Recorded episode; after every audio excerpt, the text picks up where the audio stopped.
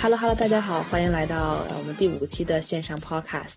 啊，今天呢，我们这个嘉宾是非常特别的一个嘉宾，其实是我们公司自己的 Growth Manager，啊，Tanny，他是在呃十天前，差不多十天前入职，啊，然后我们一直在有忙项目的 Onboarding 啊，其实没有很好的了解他，然后包括呃之前面试中呢，我们有了解他之前其实有自己创业，啊，而且在这个 D to C 领域已经有八年的经验了。我们今天问答的方式去了解他啊的背景啊，然后包括对我们 D to C 出海的一些了解啊，包括他自己的一些经历和故事啊。Welcome Tanny。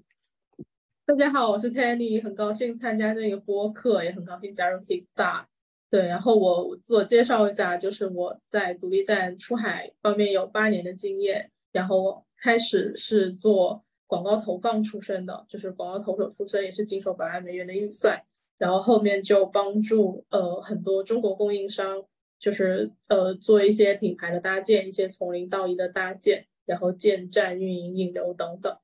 对，然后运营过有二十多个比较成功的独立站，嗯。嗯，对，其实很巧的一点就是我们呃和我自己和他也是在小红书认识，就跟我们很多客人也是一样，就是在小红书认识之后呢，然后我们就聊自己的背景啊，然后就知道了 Tanny 其实之前就已经在做 Growth Manager，然后就包括呃线上增长这一块儿，然后尤其是针对呃品牌出海，就是 D to C 的品牌，所以当时我们聊了之后呢，呃慢慢呃就对自己有就是对互相有更多的了解。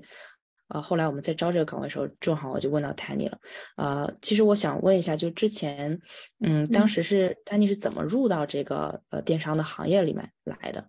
呃，是应该是在我想想，应该是在十年前吧，还是多多多少年前呢？差不多，差不多。对，就是差不多也是八九年的时候，就是当时是游游戏出海，差不多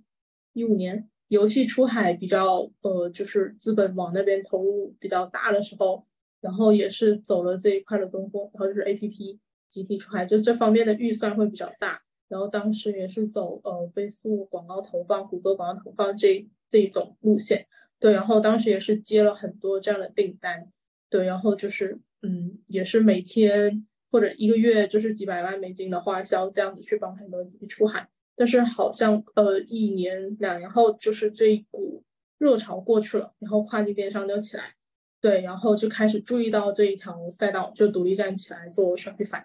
对，然后当时就呃很快速的转换了方向，也是跟着资本跑。对，然后也是注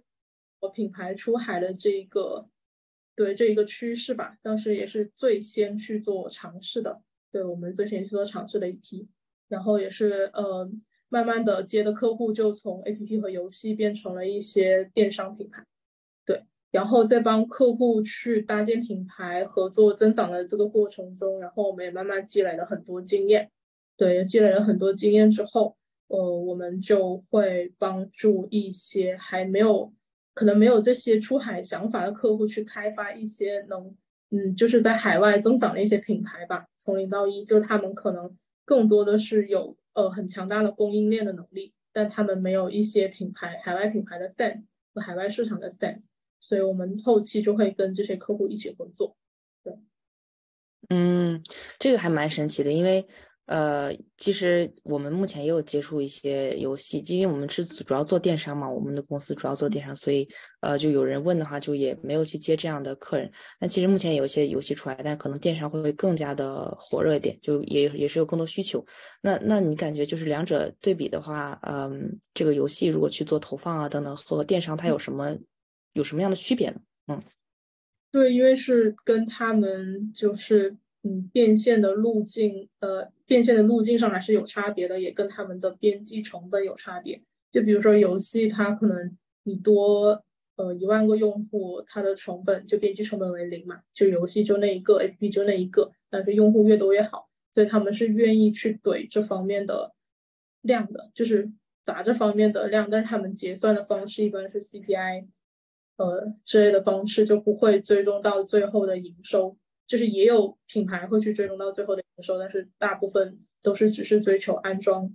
或者注册之类的效果。然后电商的话，呃，大部分的品牌我们合作都是会呃一路走到 GMV，对，嗯嗯，这个是的，会会对会比较比较晚，比较闭环，可以这么说。对，然后头是他们的差别也是非常大的，因为追求的目的是不一样的嘛。比如说你一个安装，客户下载一个安装的的的成本是，就是对他们相对是比较轻松的，但是他们在网上购买一个东西的，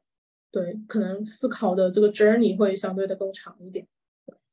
嗯，是的，是这样。所以其实从 agency 角度讲的话，就是做电商的话，有更多的 KPI，就是从很有有很多数据啊，就马上就能看上，比如说一个月之后，我们就能看出来，呃，我们的转化，或者是如果呃没有就是很高的转化，但我们至少可以看出来呃数据，然后就是下一步怎么样去做，这个我觉得还是蛮有区别的。然后包括就从 GME 角度讲的话，啊，是一个闭环，对，呃，那就是我知道 Tiny 之前其实做刚才说的。嗯，游戏出海或者电商出海，就是你是有自己去做一个 agency，然后和合伙人，所以当时怎么开始这个创业之旅的？嗯嗯，其实当时是在也是国内一个很大的 agency 做 affiliate manager，然后那里边就开始接触到这个行业的各个方面的资源，对，包括一些客户，对，然后当时也是做 manager affiliate manager 的时候，就会给客户很多的呃相关的建议，就是流量方面啊。呃投放方面一些建议，然后客户就会开始对我产生一种依赖和信任，对，然后他们就会额外的就找到我，就说让我帮他们去接很多 case，还有更多更多的 case 来找到我的时候，我当时就决定离职。那那当时就是已经有很多，应该你是说二零一五年，然后再过两年，就差不多二零一七年的时候，呃，差不多嗯那一阵儿，呃，已经有很多人去做 Shopify，就是用 Shopify 这个平台了吗？还是说呃有很多其他建站平台比较火呢？呃，主要还是 Shopify，对，当时还是，呃，也有一些非常小众的 B to B 的商家，他们会用那个 WordPress 去建站，但是那个一般都是用 Lead Gen。但是 Shopify 那个时候开始兴起，因为是北美那边的一些购物习惯和独立站了起来，也是也是北美那边掀起了一些本地的品牌，才带动了这边中国的品牌的加入。是是这样的，是这样的。不过北美的话，我们有一些客人，我发现他以前用一些呃，就除了就 Shopify 之前的一些 Magento 啊这这些的，然后还有一些自建站，就是后来才慢慢转到 Shopify 的。嗯，那那那个时候，嗯。客人这方面的话，你是有就是接触到什么样的领域、什么样的品类呢？比较多一些。嗯，对，当时是有接触一些服装类，就是比如说中山这边的一些品牌，就是做内裤。对，然后还有甚至一些一些台湾的那边的一些品牌也是做鞋子之类的。然后后面我们还尝试过自己去找供应链，就是自己去做一些饰品，比如说。呃，珠宝，然后就是 accessories，然后还有就是呃鞋子和手机壳这方面的一些，对一些品类我们都有尝试过。然后后期呃这些赛道都试过了以后，发现就是三 C，对后期我主要是主攻三 C 这一块，然后这一块来说还也是有很多非常成功的 case。对，对，比如说 Anchor 是吧？还还有其，当时 Anchor 还也对，当时还 Anchor 还是一个比较小的独立站的时候，嗯，他当时只是做的比较成功，然后后面就变成了一个很大的三 C 的的的品类的平台，对，对，是的，是的，就是他，呃，因为咱们团队的 Joey 其实他出海的时候就有参加过这个项目。呃，去进入到加拿大的市场，然后我们有很多客人会拿它去做一个比较。就当时你的那个三 C 呃产品的话，一般是什么样的？你能不能举个例子？OK，当时是做那种呃，因为三 C 也很多嘛，在亚马逊上也非常卷。然后当时当时想的就是众筹，众筹这一个嗯赛道，众筹上面的产品都比较就新奇特。对，当时考虑的是众筹的赛赛道，然后上面的产品都比较新奇特。所以我们就着重从这个角度去选品，对，然后我们选的三 C 产品基本都是一个，就单独一个 SKU，就为这个 SKU 建了一个网站，对，然后它的一些 angle 和一些特点都是市场上比较稀有的，对，这这方面的这个故事，嗯，可能在那个众筹的平台上得到比较多的青睐。对，当时也是首先先冲了众筹平台，然后有个产品也是在 pre order 阶段就筹了两百多万美金。对，有了这些美有了预算，我们才去跟一些呃国内的制造商去商量，就是呃谈生产这一块。对，嗯，这个是一个特别好的一个方向。其实我们有一个客人就是 Platform 嘛，他其实就是走的这个路线。呃，但是呢，我我我我一直蛮好奇，就这种呃 approach 的话，是怎么样去做一些 assets？就是你也会先做一个 prototype 嘛，然后去去做 assets，呃 video assets 呀，或者是那个呃图图片啊这些的。对对，首先众筹的产品本身就有很多故事性，对，因为他们不是市场上比较常见的一些普品，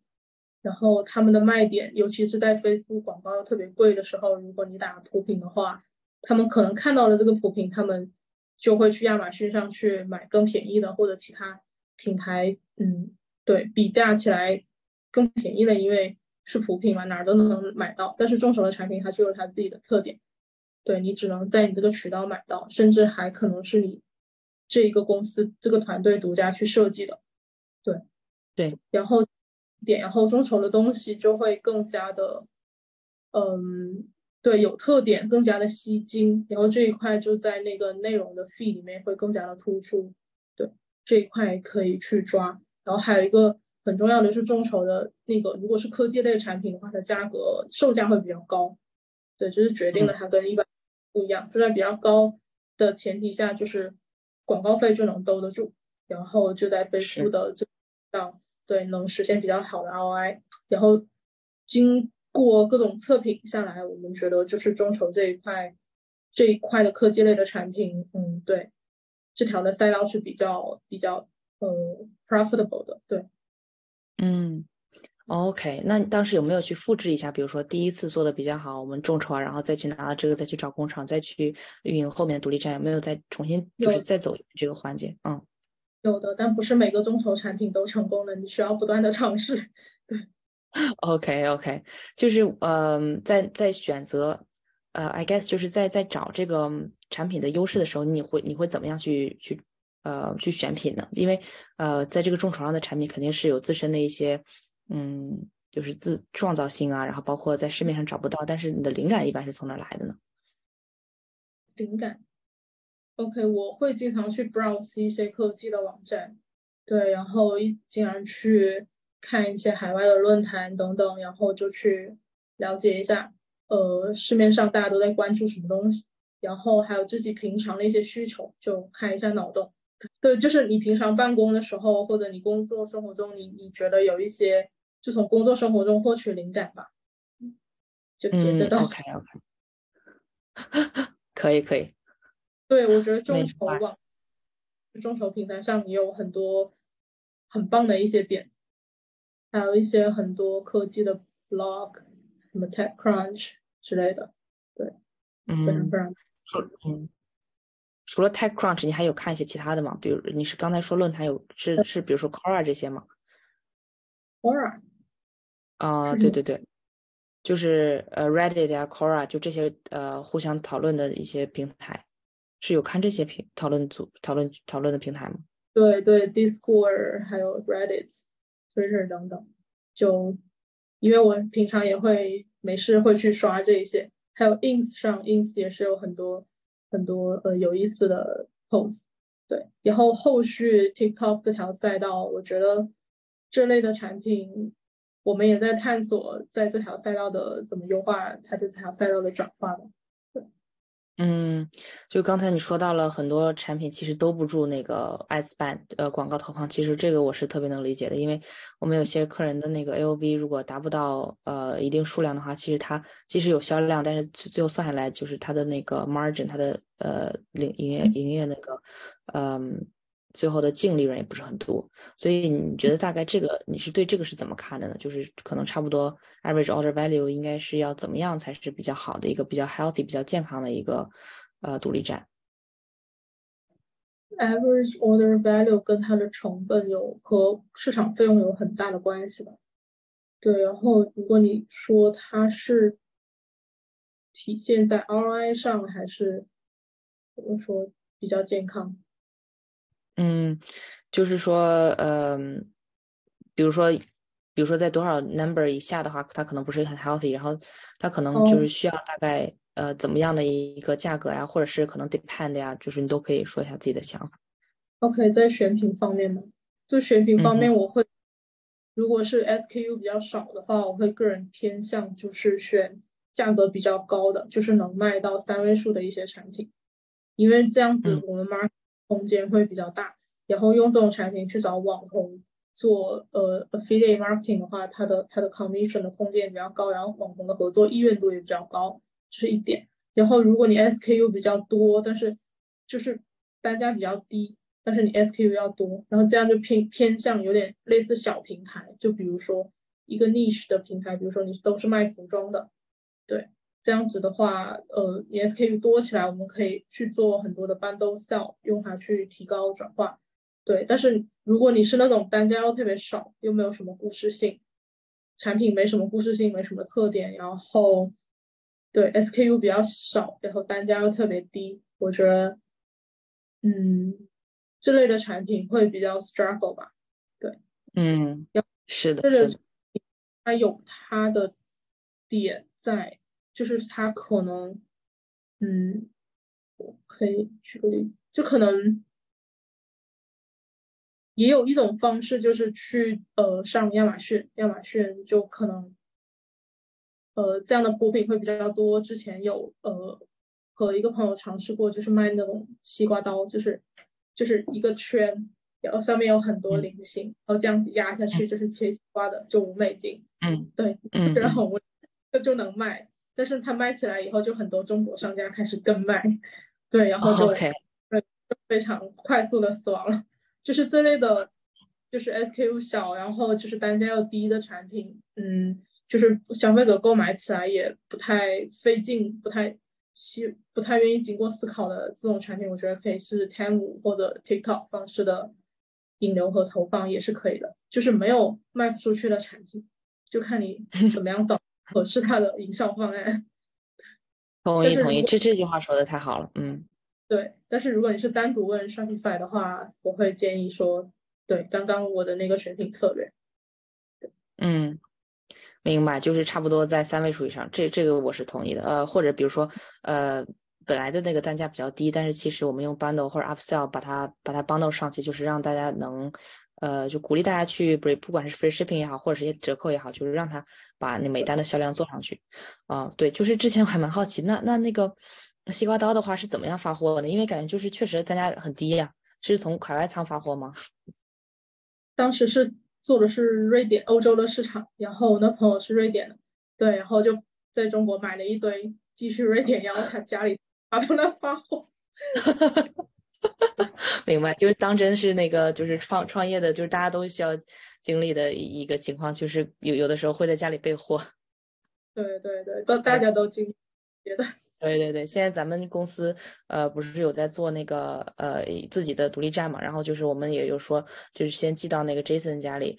先因为就是呃我们要是从国内发给美国的话，就一件一件会比较呃对包装上有有影响。其实我们如果想让它包装好一点，但是又不能从国内直接用纸箱，因为纸箱就很大，所以我们就想说用呃那个呃真空的包装先寄到美国，然后再在那边去加加工一下，就可以让它那个 customer。的 experience 可以更好一点，对，就这个是感觉都都有过，嗯，那你感觉，嗯，就说起来这个刚才说的付费流量啊，或者是 ROI，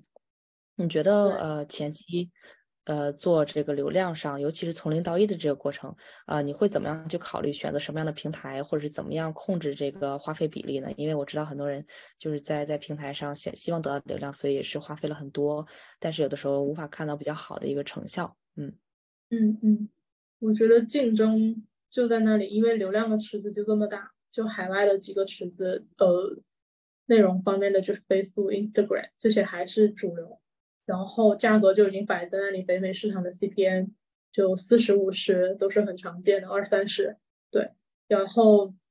这样的话，那就要呃考验你花钱的谨慎的能力，对，就是砸钱肯定没问题，就是财大气粗不在乎，但是如果预算有限的情况下，我建议就是。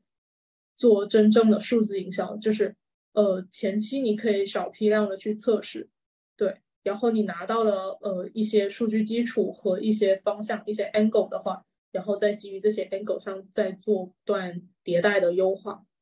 对，这样子你花花起钱来是相对比较有依据的。还有就是那个广告的 structure 上面，对它其实也是一个 science，对，里面还有什么控制变量等等一些方式，就是你可能觉得好像就简单的去展示它，但是它其实背后你有很多的方式去可以呃节约它的成本，提高你的投放效果的，对，嗯，就是你的 campaign 的设置等等方向，还有你的素材方面也是需要你去好好的去策划的，嗯，对，嗯，对对对，它是一个对。形式简单的展示，嗯，is the science behind。嗯，understand，对，就是呃，而且是跟内容和呃，就是投放啊，然后再包括后面看呃数据，然后最后再迭代，就是优化的一个过程，是吧？对对对，而且 digital marketing 就强调就是 digital，就是一切都是有，就是呃，跟以前的 C 公司啊或者一些创意公司不一样，就是嗯，你可能创意总监说好就是好。但是 digital marketing 是受众说好才是好，对，然后你的每一个投放动作，每一个内容都会在社交平台上得到数据化的反馈，对这些反馈，就算你花钱，你开始没有得到呃及时的购买啊或者及时的 revenue，但是你花这些钱购买的这些数据，对你后面做策略的价值也是非常大的，对，然后很多客户就是可能看到前期花钱就没有。没有效果，然后就放弃了这个 channel，我觉得是有点浪费机会的。对，是这样的，是这样，就是比，尤其是比如说我我们客人里不是有，就是可能之前在其他的 agency 那边已经花了很多钱，但其实就不想再做同一个 channel。但是其实的话，可能可能问题就不在于就是这个产品和 channel 之间，就是这个 channel 可能还是可以用的，这个渠道是 OK 的，但是是怎么样去优化的一个过程。对对对。所以我建议这样子的话，也可以把账号给我看一下，就是里边的数据对我们来说都是非常宝贵的 策略依据。嗯，那那你觉得就是大家在做 Shopify 独立站啊，呃，在从零到一的过程里面，最大的挑战是什么？一般的话，大家会遇到怎么样的挑战？客户的期待有关系，就是比如说一些呃预算有限，但是预算有限，大部分人都是想说先看到效果再继续投。但是看到效果是需要时间的，就包括嗯那个流量平台、Facebook 平台学习也是需要时间的。对，然后大部分人可能在前期有那么一场一两千美金投入以后，就看到没有效果，他们就很容易放弃吧。对，大部分人会遇到挑战，他们可能会简单粗暴的觉得把产品放上去。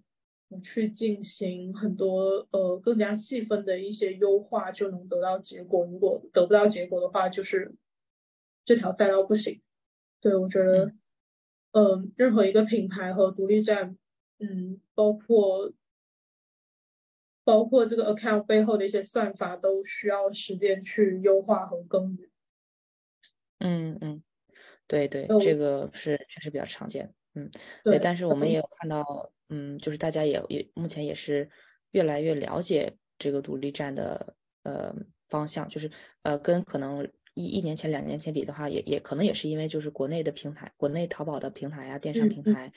和那国外的亚马逊或者 Etsy 它越来越卷了，大家也是没有办法，会在这个独立站上就是更呃稍微更加支持一些，嗯，但是确实也也有很多人是呃比较着急，就看到结果。可能一个月两个月就放弃，这样也是有的，是的。嗯嗯，对，还有一些挑战就是一些本土的品牌，就是拿到他们之前做的尝试的 case，基本都是对他们做的尝试不行才来找我们。对，拿到他们之前一些 case，你会发现他们的网站和品牌缺少一些呃海外市场的 sense，对他们就是非常本土化的中式的卖货思维。就是把产品就是很简单的放上去，然后可能做做这里一些，就是我说在品牌调性上，他们可能还缺少一些呃一些一些投入和和思考吧。对，然后他们可能做出的商品很好，但是这个故事没有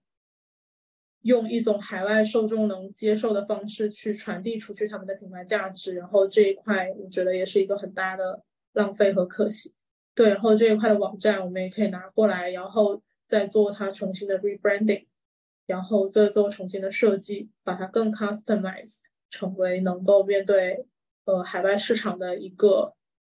一个平台。对，嗯嗯，同意同意。对，有有的时候我们看到那个客人的网站，呃，比较亚马逊风啊，或者是就是可能个人觉得就是用一个模板自己做一下就呃完事儿了，但是其实的话。嗯，很多人就觉得 Shopify 就是模板化就 OK，但是我们遇到的信任客人都都是比较着重前面的这个呃设计啊，包括那个转化率的优化，就他在前面花的时间会比较多一些，其实后面再引流会会很有帮助。嗯，对，就是说到这儿的话，嗯，我还想了解一下，你觉得呃长期来讲，其实我们也是跟其他平台独立站的呃这个销量呢。呃，也是跟其他平台有一个竞争关系，比如说，呃，我们这种 Time 的出海呀，呃，包括就比较廉价的一些产品嘛，就可能同样的产品质量，但是他们很多平台可以做到现在更廉价，嗯，还有 Wish 啊，就这些平台跟独立站，你觉得以后是一个竞争关系，还是说是你是怎么样思考这这件事的？嗯，OK，我觉得他们以后会是一个互补的关系。对，我觉得很多亚马逊的呃大卖的一些品牌，然后他们也需要有他们自己的独立站，毕竟你在其他平台上的流量规则都是别人说了算，然后就是他们的广告费或者他们的背后的算法，然后包括他们的流量，你再怎么去运营和引流留住留留去的也是他们的平台，因为都是要在他们的平台上 check out，对。这是一个很好的一一个优点，就是他们平台本身就自带流量，可以给你的平台引流。对，但是缺点的话就是这些用户你没有能得到沉淀。对，但是如果你呃有的你自己的独立站的话，就是相当于是一个另一个销售的渠道的扩充，但是不会说造成竞争关系之类的。就是在这个嗯平台上，你相对嗯能动性会比较强。就是你对这个平台的流量是怎么来的？对，因为它不会自带流量嘛，它流量怎么来的？你会自己有一个更加呃可以控制，就是 controllable 的规划，对。然后这个流量你的网站里也是你自己可以去运营的，对，就是你自己的自，然后你的流量从进了网站到最终的转化这一条的整条的 journey，整条的链路都是可控性比较强，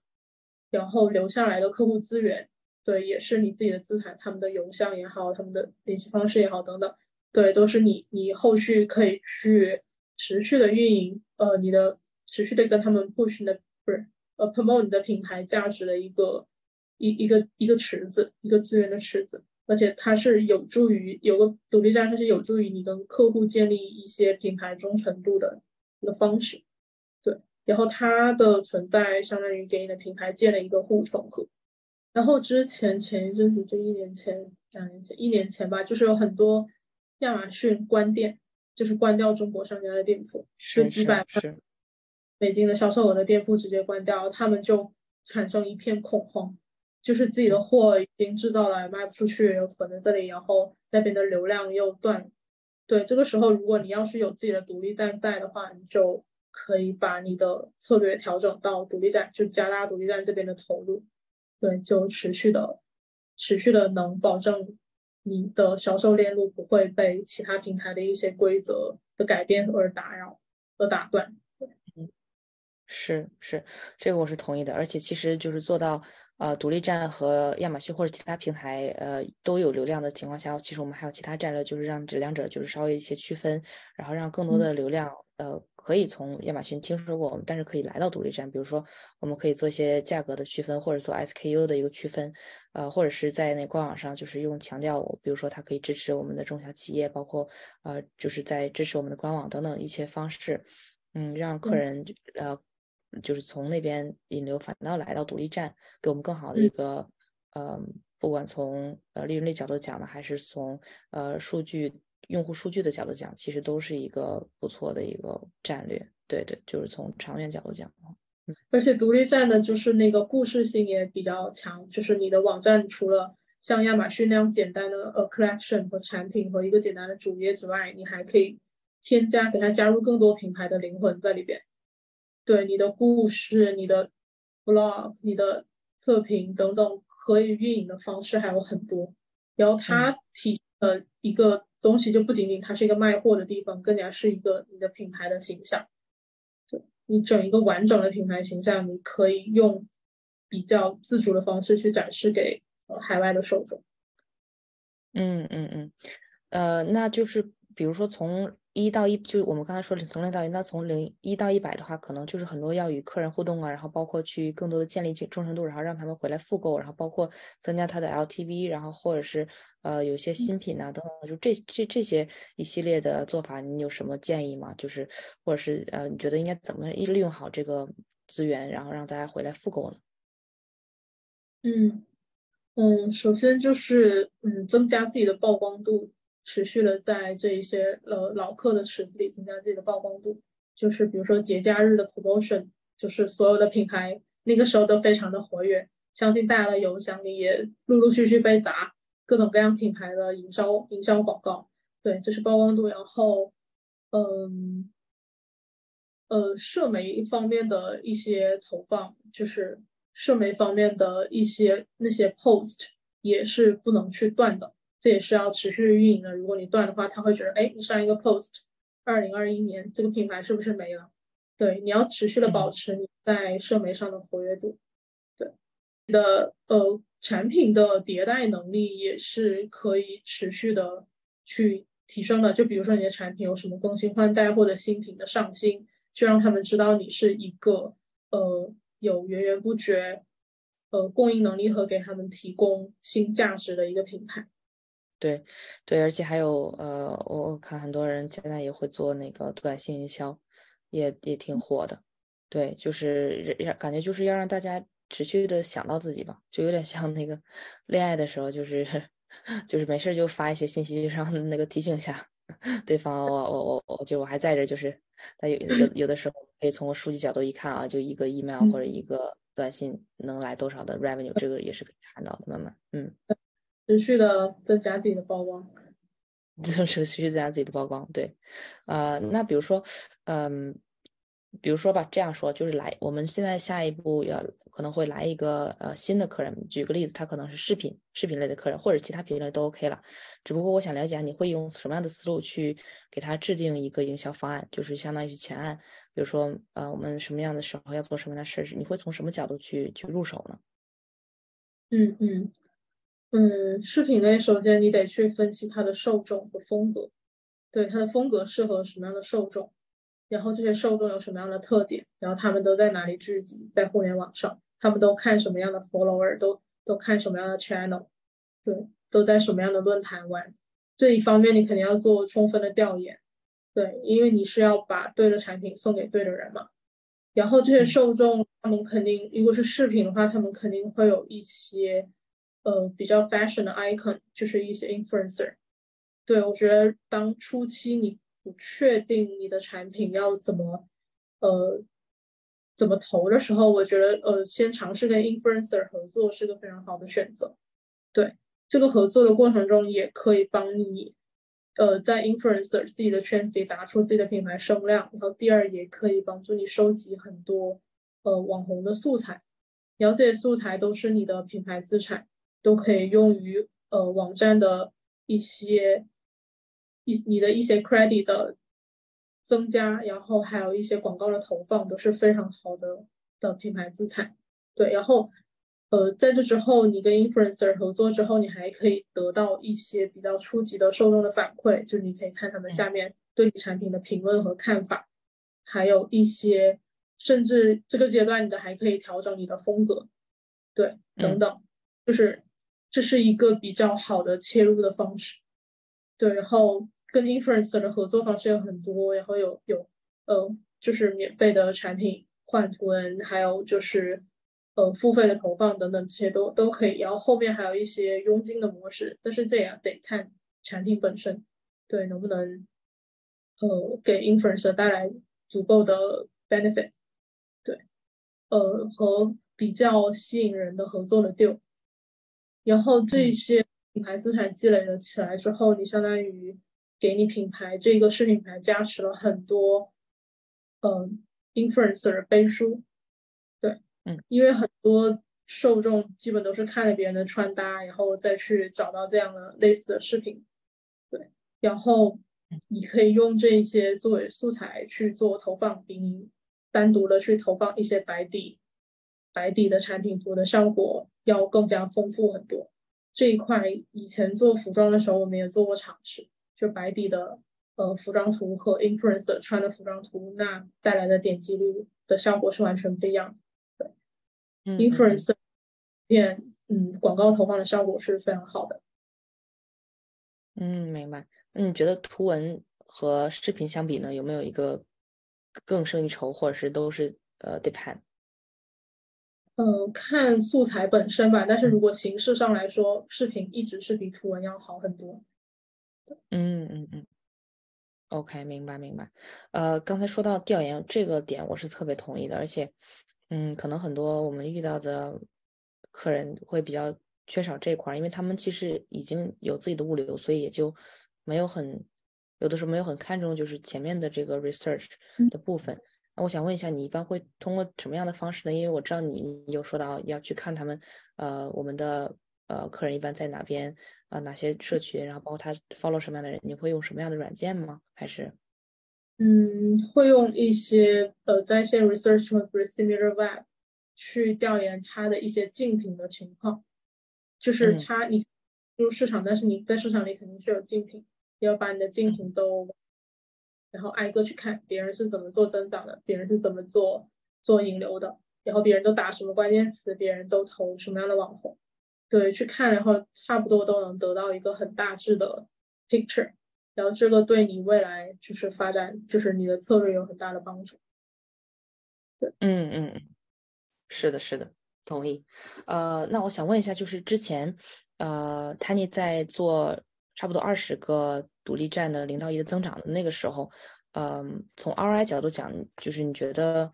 是不是每个品类在不同渠道也会获得不同的成功？就是我的意思是，虽然大家都会在最开始测试不同的渠道，但是慢慢一般就会分开哦，可能有一一个店铺就有一个自己的主渠道是吗？还是呃你的经验是怎么样？嗯，会有一些差异的，就是不同的品类，就比如说像三 C 那一种 SKU 比较单一，但是又卖点又比较强的，在 Facebook 上就能得到很好的呃 ROI，就是因为它转化也比较及时，然后它的素材也比较强烈。但是如果像补品，就比如说呃内衣内裤这一种，还有一些 SKU 比较多的一些呃一些普通的标品，对，然后他们就是呃你不可能单独的拿这么一个普通的东西去打 Facebook 的广告，就别人可能刷掉就走。但这一类的广告的话，就建议 SEO 还有那个谷歌的关键词的投放。对，嗯我觉得还是去做分析。明白。嗯，你之前有说到就是有一个品牌是做内衣内裤是吗？嗯嗯。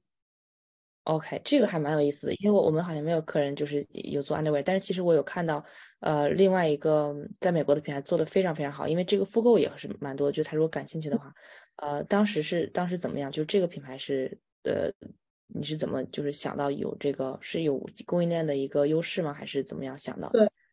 对，也是当时一个客户是有供应链优势，而且他们这些品其实相当于内裤整条线。他们就是卖内裤，你也没有什么好推出，除了一些呃材料上的不同以外。但是我这些建议你去拿一个爆品去打，但是那个爆品可能有一些特别的特点，就某些其实它那个那个是男士内裤，然后他们做的那个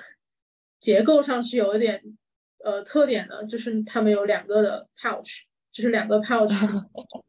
对对对，就是可能在市场上。跟普通内裤区别比较大的，然后我们就抓住那一个那个品类去做文章，就大家做文章，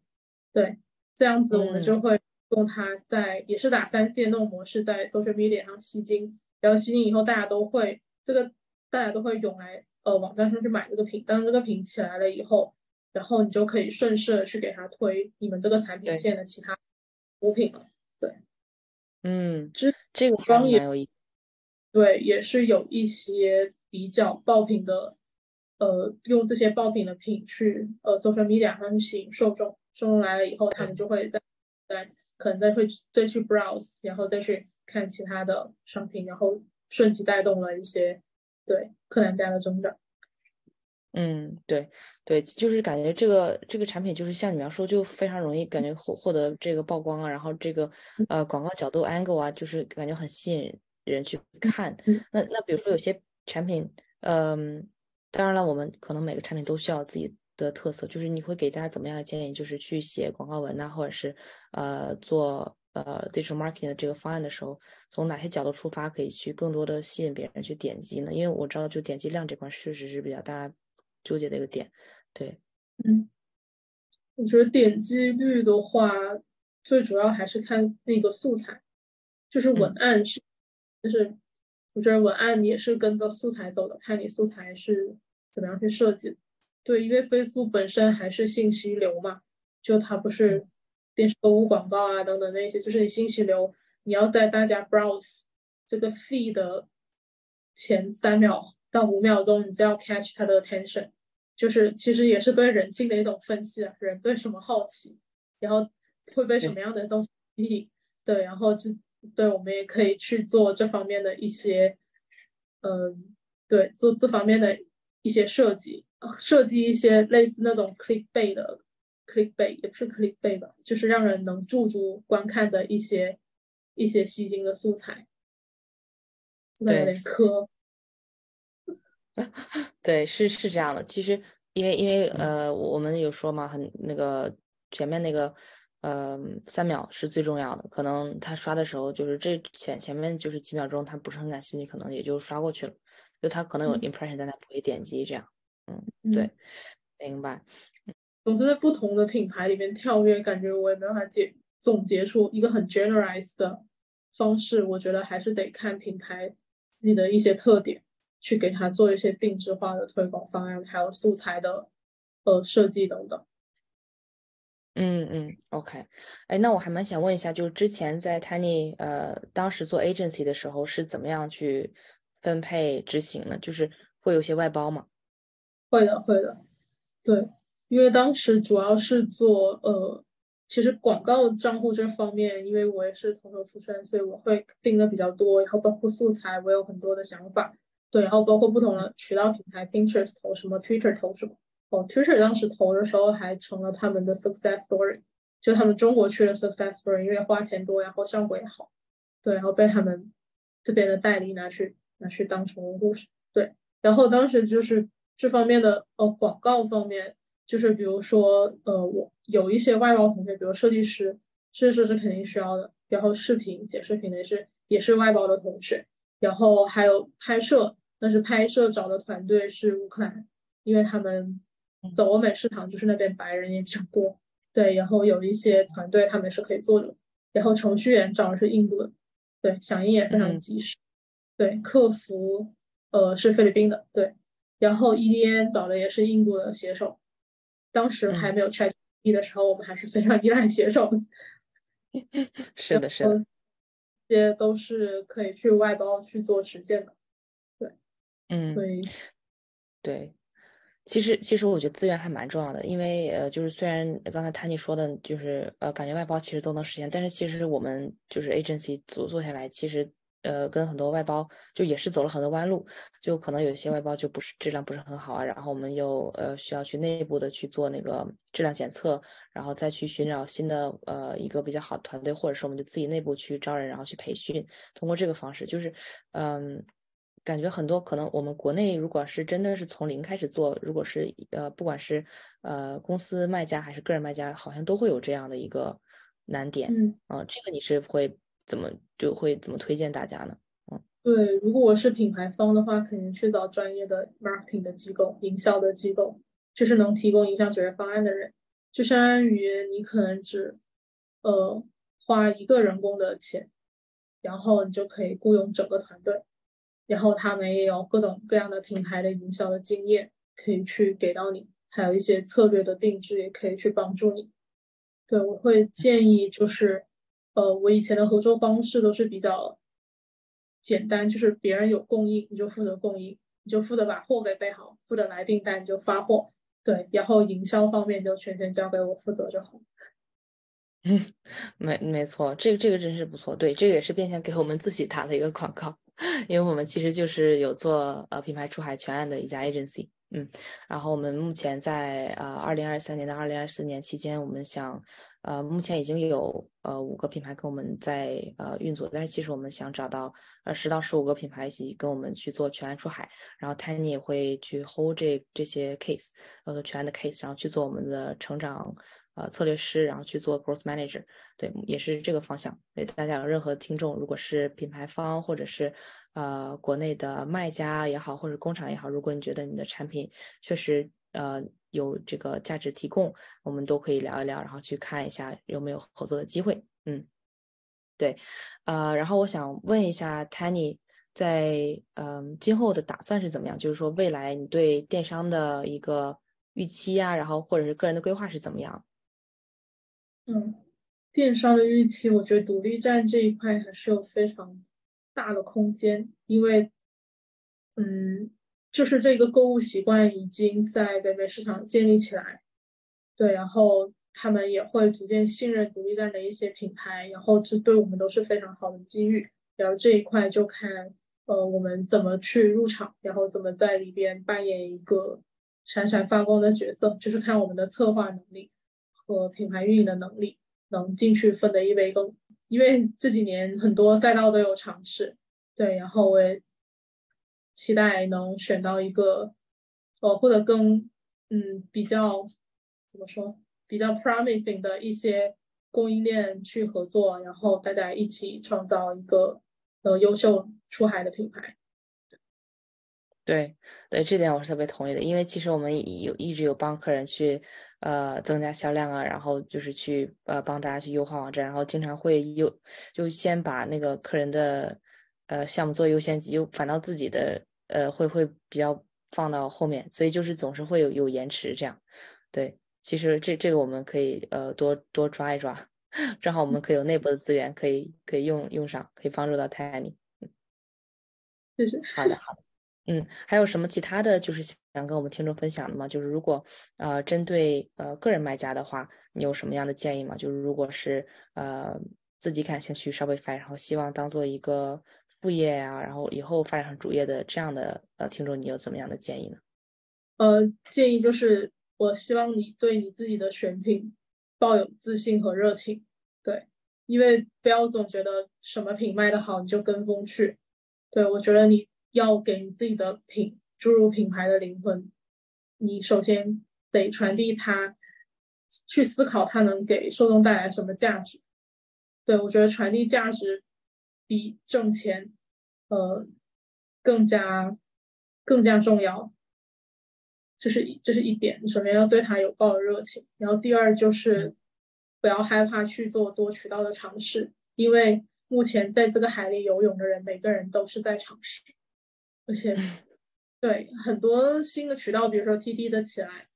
对有的人呃说行，有的人说不行，但是呃这些都是需要我们去摸索和探索的。万一你的哪一天你的素材就能在这个渠，或者你的产品就能在这个渠道里，呃就能在这个渠道里爆了。对，是的，是的，对，就保持的一种开放的心态吧。而且流量的格局每天都在变化，今天有 T T 起来。明天有 Temu 起来，后天不知道哪一个平台又起来，那又是另一套的流量规则和流量的格局，又是另一套的受众。对，到时候你要保持一种持续学习的能力吧，就不要老呃 Facebook 啊或者 Instagram 上啊这一些，因为大家怎么说，这句删掉这一些呃传统的老平平台，然后对多去多去探索。呃，新的一些能用很小的成本撬动更大杠杆的一些新的增长方式吧。这个游戏，这个这个行业里没有固定的游戏规则。嗯嗯嗯，对，就比如说 TikTok 呀，其实慢慢大家也用，其实用用这个平台的呃人，他的年龄就是平年龄也有增长。啊，然后包括他可能会比其他的之前的传统渠道更便宜一些，是吧？哦，还有就是多关注的后期，因为过几年后他们就是新的消费力了。嗯，是的，是的，对，而且其实他们现在就是已经就是有点像呃新奇之秀一样，就是在很多平台上都非常活跃啊，感觉他们以后也是会非常认可电商这这个消费渠道的，嗯。而且他们的消费的观念跟上一代人是完全不一样的，也不是完全不一样，就是相对嗯会有一些不一样的地方，对，所以嗯保持自己持续学习和迭代的能力吧。嗯，好的好的，特别感谢今天 Tanny，啊，真的是呃精心为我们分享了很多干货啊，包括我自己对呃全案的这个理解也是更丰富了，因为其实我们 agency 一直有在做嗯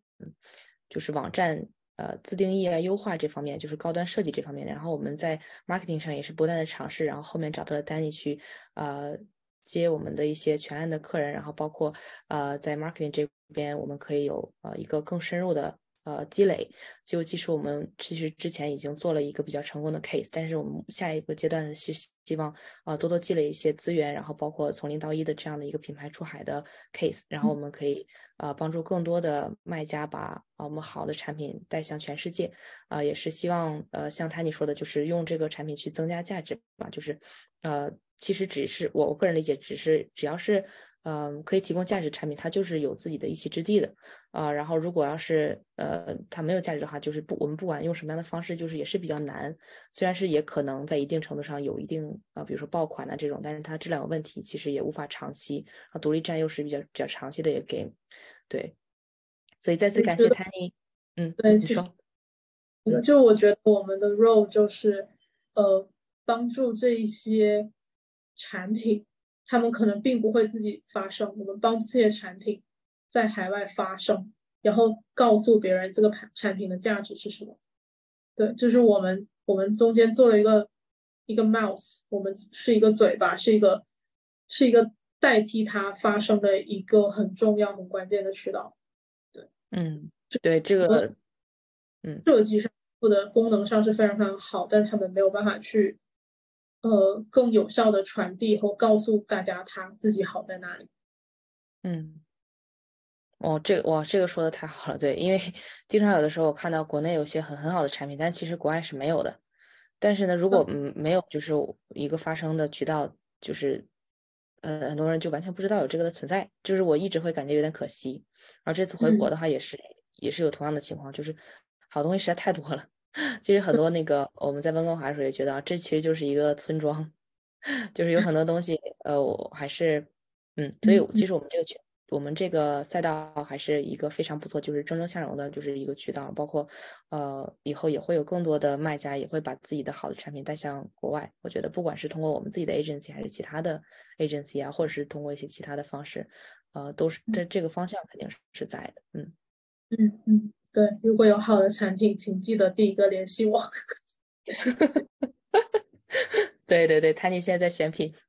是的。好的好的，嗯，那我们大家呃感兴趣的话，可以呃在下方看到我们的微信交流群啊，包括我们呃自己的小红书，呃，我们下期再见，谢谢大家。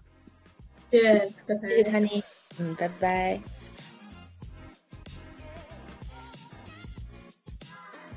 Hello Hello，这里是由独立站专业出海 agency Kickstar Ecom 举办的播客，一起来做 Shopify。我是 CEO Cheryl。如果你已经在亚马逊或其他平台经营跨境店铺，如果你已经在国内有自己的工厂、供应链或者是电商品牌，如果你已经有自己的独立站，但是却需要帮助优化你的转化率，欢迎关注我们的播客，加入我们的社群。我们希望助力你的品牌走向世界，给世界带去更多幸福感。独立站业务咨询可以添加我们的微信助手 k i k s t a r t 下划线 e c o m，注意是 kick star 但是没有中间那个 c k i k s t a r t 下划线 e c o m，欢迎大家，我们微信和播客见啦。